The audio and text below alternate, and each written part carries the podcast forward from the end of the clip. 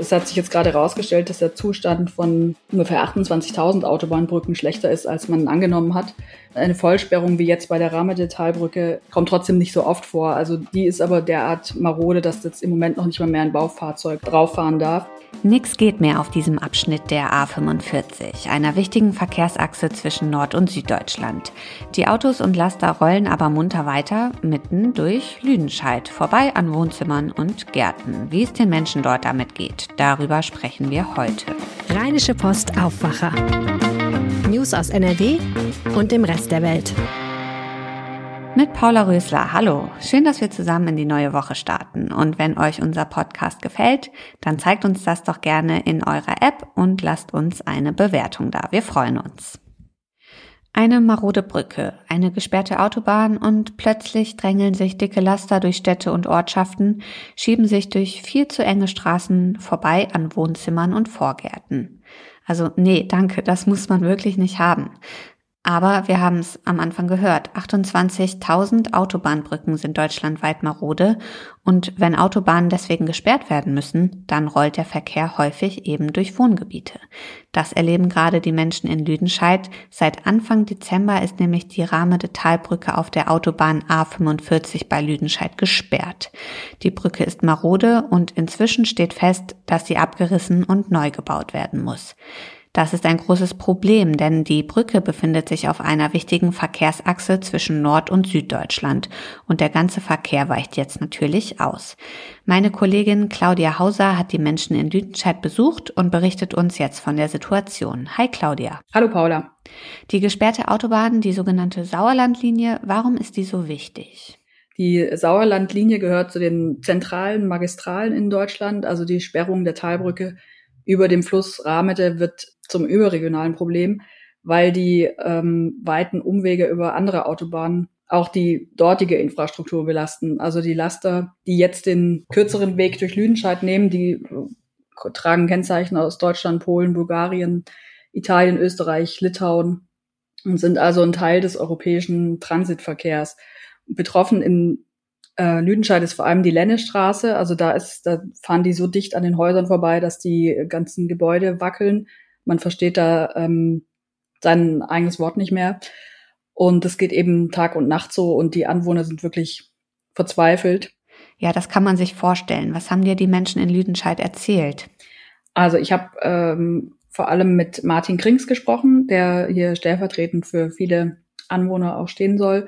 Also der lebt mit seiner Frau seit 30 Jahren in einem schönen Haus mit riesigem Grundstück, 500 Quadratmeter Garten oberhalb der Straße, die jetzt eben zur Umleitungsstrecke geworden ist. Und das Ehepaar kommt jetzt seit äh, Wochen nicht mehr zur Ruhe. Also ähm, es ist einfach total laut. Die Lkw fahren vor allem nachts ähm, das Tal rauf und runter am Haus vorbei quasi. Und er hat, hat mir ein Handyvideo gezeigt, das er nachts aufgenommen hat. Da ist es am schlimmsten. Also da stehen die Lastwagen wirklich Stoßstange an Stoßstange quälen sich da die Talsenke hoch und das ist halt immer Stop and Go und es, es zischt und heult und dröhnt, meinte er. Und wenn die Strecke frei ist, dann ähm, geben die Gas. Also es meinte, es fühlt sich an, als ob man plötzlich an einem Rollfeld am Flughafen lebt. Und es ist auch Tempo 70 sogar erlaubt auf der Strecke und er meint, oft fahren die noch schneller, also vor allem talabwärts. Okay, ja, das klingt echt nicht cool. Wie lange soll das so bleiben? Wie lange müssen die Menschen mit dieser Situation klarkommen? Also es könnte mindestens die nächsten fünf Jahre so bleiben. Okay, wir sprechen also nicht von ein paar Wochen, sondern wirklich von mehreren Jahren. Fünf Jahre mindestens, sagst du. Warum dauert das so lange? Also das ist der Zeitplan für den Neubau der Brücke, den die Fachleute jetzt gerade so veranschlagt haben. Das wäre schon die schnelle Version. Ähm, es muss jetzt erstmal geklärt werden, ob die Brücke gesprengt werden kann. Wenn nicht, dann muss man erstmal eine Behelfsbrücke unter die alte Brücke bauen und dann das ganze Bauwerk so nach und nach teilweise händisch abtragen. Das dauert dann natürlich deutlich länger, als, als wenn man die wegsprengt. Und es können noch andere Probleme dazukommen. Es wurde jetzt zum Beispiel eine Population von Fledermäusen entdeckt, die im Brückenpfeiler lebt. Also da spielt dann auch der Artenschutz eine Rolle. Die Tiere müssen erstmal umgesiedelt werden, bevor gesprengt werden kann. Und ähm, das ist jetzt gerade erst der Anfang. Also man weiß nicht, was noch so kommt. Also da gibt es anscheinend noch viele Fragezeichen, was den weiteren Ablauf der Bauarbeiten angeht. Also brauchen die Anwohner wirklich starke Nerven. Ähm, was gibt es für Ideen, um die Situation zumindest zu entschärfen und erträglicher zu machen für die Menschen? Also die Anwohner ähm, haben der Stadtverwaltung schon mehrere Vorschläge geschickt. Die Stadtverwaltung ist dann nur auch äh, bedingt nur äh, zuständig, aber die werden es weitergeben. Also es gibt und überlegen sich natürlich auch selbst Dinge. Es gibt die Forderung nach einer Temporeduzierung auf dieser Umleitungsstrecke, wo ja teilweise 70 erlaubt ist, also auf 50, wenn es schon mal ein bisschen langsamer zugeht und nicht so laut. Und dann fordern die Anwohner finanzielle Hilfen für Lärmschutz. Also der Martin Krings will zum Beispiel jetzt dreifach verglaste Fenster sich bestellen. Das kostet natürlich auch alles ziemlich viel. Dann fordern die auch ein Nachtfahrverbot, äh, zumindest für den Transitverkehr. Hm, und was sendet die Politik für Signale? Sind diese Forderungen realistisch? Will man den Menschen da entgegenkommen? Also es gibt eine regionale Taskforce, die haben sich bisher einmal getroffen, die treffen sich jetzt Anfang Februar nochmal. Da sind unter anderem die Städte Lüdenscheid, Altena und Hagen mit drin, auch der Märkische Kreis und Polizei und Feuerwehr. Und äh, Ina Brandes, also unsere Verkehrsministerin in NRW, die hat einen Zehn-Punkte-Plan mit Forderungen an den Bund vorgelegt und darin fordert sie unter anderem, dass, dass man auf eine erneute Umweltverträglichkeitsprüfung, die gab es ja schon mal, als die erste Brücke gebaut wurde, und ein Planfeststellungsverfahren verzichtet. Und sie will auch versuchen, mehr Güterverkehr von den Straßen weg auf die Schienen zu verlagern. Der Bund für Umwelt und Naturschutz lehnt aber einen Neubau ohne vorherige Umweltverträglichkeitsprüfung ab. Man sieht ja jetzt schon ähm, an, ähm, an der Geschichte mit den Fledermäusen, dass sie sich eben auf sowas dann auch berufen, auf den Artenschutz, Naturschutz. Und ähm, Bundeskanzler Olaf Scholz hat für den Neubau jetzt der Brücke erstmal eine möglichst beschleunigte Planung zugesagt. Okay, Thema Umweltverträglichkeitsprüfung. Wie schätzt du das ein? Das sind natürlich jeweils total nachvollziehbare Interessen. Nur wenn täglich die Laster durch die Orte donnern und das über Jahre, ist das für die Umwelt ja auch nicht so toll, oder? Ja, das ist auch was, worauf Lüdenscheids Bürgermeister Sebastian Wagemeier hinweist. Also er, er hat auch voll, vollstes Verständnis für die Interessen, die der BUND da vertritt, aber er sagt halt, man muss sich fragen, was, ähm, was besser ist. Also ein schneller Neubau der Brücke oder jeden Tag mehr als 20.000 zusätzliche Fahrzeuge in der Stadt und davon sind eben 6.500 Lastwagen. Also es ist eine Wahnsinnsmenge und da müsse man dann eben auch das Wohl der Menschen über alles andere stellen, sagt er. Das Beispiel dieser Rahmen der Brücke steht aber auch für ein großes Problem, das wir in ganz Deutschland haben. Also viele andere Brücken sind ähnlich alt. Und es hat sich jetzt gerade herausgestellt, dass der Zustand von ungefähr 28.000 Autobahnbrücken schlechter ist, als man angenommen hat. Eine Vollsperrung wie jetzt bei der Rahmedetalbrücke kommt trotzdem nicht so oft vor. Also die ist aber derart marode, dass jetzt im Moment noch nicht mal mehr ein Baufahrzeug drauffahren darf. Das ist äh, aber so das letzte Mittel, wenn die Einsturzgefahr zu groß wird, dass man die Brücke komplett sperrt. Es hätte also auch noch schlimmer ausgehen können, wenn man sich das überlegt. Das stimmt. Das will man sich nicht ausmalen, was da hätte passieren können, wenn so eine Brücke einstürzt. Jetzt ist die Rahme der Talbrücke erstmal gesperrt und die Menschen in Lüdenscheid müssen sich wohl darauf einstellen, dass es in ihrer Stadt über Jahre hinweg deutlich lauter werden wird. Claudia Hauser hat uns berichtet, wie es den betroffenen Anwohnern damit geht. Danke, Claudia, für die Eindrücke. Gern. Ein zweiter kleiner Strich auf dem Schnelltest, eine rote Warnung in der Corona-App oder die Freundin, die anruft, die man am Wochenende noch getroffen hat und die jetzt einen positiven Test in der Hand hält. Es gibt viele Gründe, warum man dieser Tage einen PCR-Test braucht. Das bedeutet viel Arbeit für die Labore, viele von ihnen arbeiten auf Hochtouren und kommen trotzdem nicht mehr hinterher. Auch deshalb sollen PCR-Tests wohl nun auch besonders gefährdeten Menschen und Menschen, die sich um diese vulnerablen Gruppen kümmern, vorbehalten sein. Mein Kollege Jörg Irsinghaus aus dem NRW-Team hat sich mal mit einem Laborleiter aus Essen unterhalten, um herauszufinden, wo die Probleme gerade liegen. Hallo Jörg. Hallo. Du hast dich mit Hugo Stiegler unterhalten. Er leitet ein Labor in Essen, das für Krankenhäuser, Arztpraxen, aber auch Privatpersonen arbeitet. Was erzählt er denn so vom Laboralltag? Also er erzählt, dass ähm, das Labor im Grunde am Anschlag arbeitet.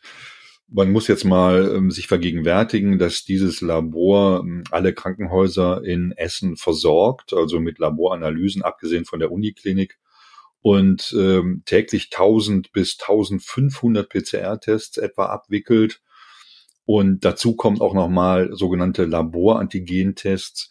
Das sind eben bessere Antigentests, als wir die kennen, so vom Schnelltesten her. Damit werden Klinikmitarbeiter vorrangig getestet. Und dieses Labor hat etwa äh, 180 Mitarbeiter insgesamt und davon widmen sich 20 Mitarbeiter nur den Corona-Tests. Und er sagt einfach, wir sind am Limit mit dem, was wir leisten können. Und an manchen Tagen sind wir auch schon über diese Kapazitätsgrenze hinaus. Da arbeiten wir eigentlich schon mehr, als wir eigentlich könnten oder dürften.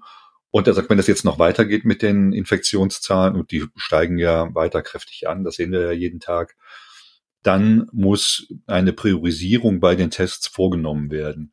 Das heißt, nicht mehr jeder, der einen PCR-Test haben will, der kann ihn auch bekommen und wird ihn auch bekommen, sondern dann müssen die Mitarbeiter der sogenannten äh, kritischen Infrastruktur vorgezogen werden. Das sind in diesem Fall natürlich vorrangig dann Klinikmitarbeiter, Mitarbeiter von Pflegeheimen und so weiter. Was ist denn der kritischste Punkt in den Laboren? Fehlt es irgendwann an bestimmten Materialien oder können die Mitarbeiter nur eine gewisse Anzahl von Tests pro Tag stemmen? Also der limitierende Faktor sind äh, auf jeden Fall nicht die Materialien, da hat äh, Herr Stiegler Entwarnung gegeben, sondern das ist einfach die Anzahl der Tests, die anfällt. Da ist einfach irgendwann äh, eine Grenze gesetzt. Das ist halt irgendwann an einem bestimmten Punkt nicht mehr leistbar.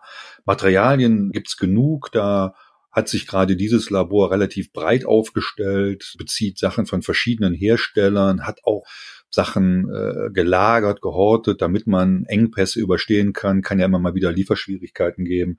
So hat er gesagt, da kann, die können durchaus sechs bis acht Wochen weiter testen, ohne dass sie Nachschub bekommen. Also da haben die schon ganz gut vorgesorgt. Aber was die Zahl der Tests angeht, da sind einfach äh, Grenzen gesetzt, gibt es nicht genug Personal. Ganz viel in diesem Labor läuft per Handarbeit. Äh, das sind ganz unterschiedliche Prozesse. Und ähm, diese, diese Menschen, die das wirklich gut, gut können, äh, die auch gut ausgebildet sind, die gibt's auf dem Markt einfach nicht. Der Markt ist leergefegt, sagt er. Da, da findet man keine, äh, kein Personal, kann also das Team nicht aufstocken und damit gibt's einfach natürliche Grenze für diese Tests. Du hast gerade erwähnt, dass viel in Handarbeit gemacht wird. Jetzt mal aus meiner Laienperspektive gefragt, könnte man da nicht gewisse Abläufe automatisieren, einfach um mehr Tests zu schaffen? Ja, das kann man wohl auch. Also es gibt so Automaten, sieht man auch manchmal, wenn man so äh, Berichte über Labors sieht, wo dann äh, ganz viele Tests auf einmal äh, analysiert werden können. Er sagt aber, die sind wahnsinnig teuer, diese Geräte. Und äh, das ist halt ein kleines bis mittelständiges Labor im Verhältnis und äh, die können sich das nicht leisten. So ein Gerät kann schon mal eine Million Euro in der Anschaffung kosten. Und das muss sich ja auch irgendwann rentieren. Und deshalb haben die sich halt etwas breiter aufgestellt, weil, was die Bezugsquellen angeht. Aber auf der anderen Seite sagt er, trotz allem mit dem System, was sie äh, da fahren, sind sie in der Lage, relativ schnell ähm, ein Testergebnis herzustellen. Sogar wenn sogar bis 17 Uhr noch ein ähm, Abstrich reinkommt, dann wird am selben Tag noch ein äh, Ergebnis vorliegen. Und er sagt, so im Schnitt liegen sie so bei, bei sechs, sieben Stunden ungefähr. Das geht beispielsweise in anderen Städten überhaupt nicht mehr. Da wartet man 24, 36, teilweise 48 Stunden auf ein Ergebnis des PCR-Tests. Da sind die also ziemlich weit vorne. Das ist schon beeindruckend. Wie sieht's aus mit der Sequenzierung? So kann man ja feststellen, an welcher Variante man erkrankt ist. Schafft das Labor das noch? Ja, sie, sie werden es wohl aufgeben, hat er mir gesagt. Sie schaffen es noch äh, vor ein paar Tagen. Wahrscheinlich mittlerweile haben sie es dann auch aufgegeben. Äh, es gibt unterschiedliche Verfahren ähm, die machen in diesem Labor eine sogenannte variantenspezifische PCR. Das ist nicht ganz so aufwendig, aber auch nicht unaufwendig auf der anderen Seite. Es gibt noch ein deutlich aufwendigeres Verfahren. Ähm, aber selbst das kriegen sie halt nicht mehr hin. Und äh, Herr Stiegler hatte gesagt, es ist auch irgendwann nicht mehr notwendig eigentlich. Man kann davon ausgehen, da 99 Prozent aller Proben ein Omikron ergeben, dass man mit der allergrößten Wahrscheinlichkeit, wenn man jetzt gerade einen positiven Test hat und äh, infiziert ist, dass man dann mit Omikron infiziert ist. Also da gibt's keine große Auswahl mehr. Herr Stiegler ist ja Laborleiter, verdient also damit auch sein Geld. Müsste der sich nicht gerade freuen über die hohe Nachfrage? Ja, das ist, glaube ich, eine recht zweischneidige Angelegenheit. Also äh, er hat dann gesagt, natürlich sind die Labore nicht die Verlierer der Krise, äh, das ist sicher klar.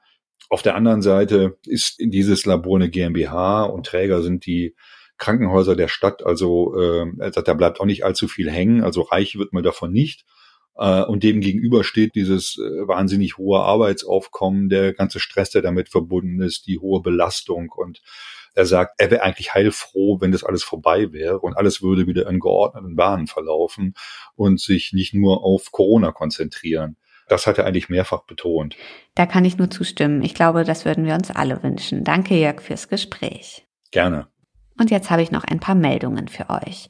Am Samstag sind in Düsseldorf mehrere tausend Menschen gegen die Corona-Maßnahmen auf die Straße gegangen.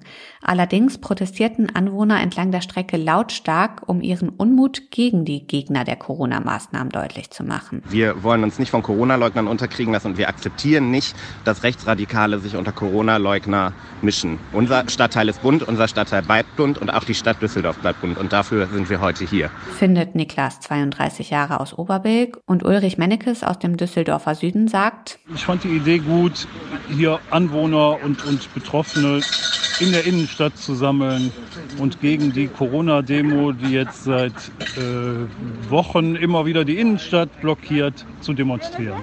Entlang der Strecke kam es immer wieder zu verbalen Auseinandersetzungen zwischen den Demonstranten und ihren Gegnern. Die Polizei war mit mehreren hundert Beamten im Einsatz. Heute kommen erneut Bund und Länder zusammen, um wegen der Omikronwelle über die Corona-Lage zu beraten. In der Beschlussvorlage ist von einer Öffnungsperspektive die Rede. Es soll Änderungen bei den PCR-Tests geben und auch über ein konkretes Vorgehen bei der Impfpflicht soll beraten werden.